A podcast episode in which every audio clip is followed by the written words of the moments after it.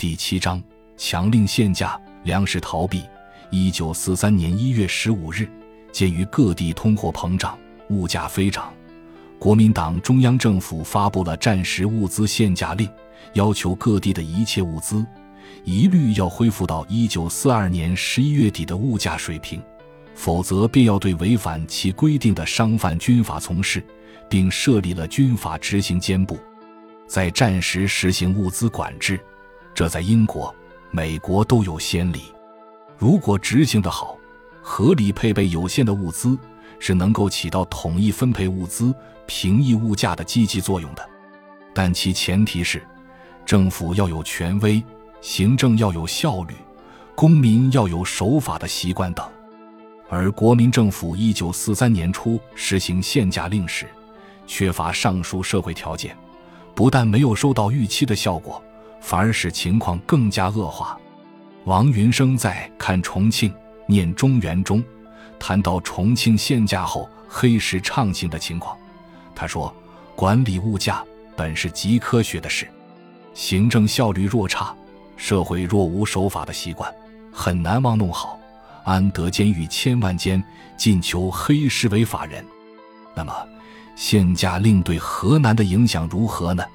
事实上，这次限价将河南的灾民进一步推向深渊。在河南，限价主要是限粮价。由于河南粮食奇缺，粮价在限价之前本来就高。既然政府的赈济粮、平票粮没能如期而至，那么唯一可以指望的是运用商品经济的杠杆。由于河南粮价高，价大招远客，吸引了一些邻省商人不辞艰辛地往河南贩卖高价粮。一九四三年一月十五日，中央政府的限价令一下，河南省府执行最为得力，立即强行把市场上的粮价限到了一九四二年十一月底的低水平。其结果是，市面上明码所标的粮价确实低了，却无粮可卖。连卖面的、卖馍的小贩都痛哭流涕，认为无利可图，不做生意了。人们即使手里拿着钱，到市面上也买不到吃的。黑市粮价反而不可思议的狂涨，外省商人也不再往河南运粮。与此同时，中央粮食部根据河南省府上报的低粮价，认为河南灾情并不严重，更漠视了救灾。刘盈在一九四二年十二月所写的《吴进长的死亡线》一文中谈到限价。我到西安的时候，正是物价刚开始管制，鸡粉每袋原来值一百八十五元，限价以后涨到三百七八十元。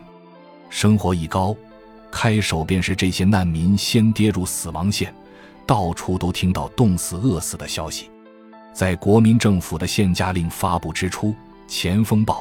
有不少社评是拥护限价令的，期望能通过限价使得粮价下降，灾民从中受益。但事实让他们彻底失望了。一九四三年二月十八日，《前锋报》社评《限价与救灾》一文说：“至于河南的限价问题，本报住在河南，知之较切。我们虽不忍说出失败的话来，但问题却相当严重。”执行不力、马虎敷衍的县份，误照原价还没有什么问题；认真执行的县份多发生了粮荒。不实行限价，粮价高涨，没钱的少钱的人不能生活；实行限价，粮食逃避，使无磨粮，连有钱的人也没饭吃。黑市粮价反较为限价为油高。大饥荒中的河南，最缺乏的是粮而不是钱。救灾本应采取多种渠道，首先是政府要尽量掌握大量的粮食去赈济灾民，除此之外，还应运用商品经济杠杆，调动民间商贩的力量，将更多的粮食吸引到河南。国民政府既无充足的粮源掌控市场价格的主动权，又用强制性的军事手段去限制粮价。其结果只能导致商品经济萎缩，市场上粮食逃避，黑市粮价逆势上涨，不法商人猖獗。政府限价令的失败，是造成河南大饥荒愈演愈烈的一个鲜为人知的原因。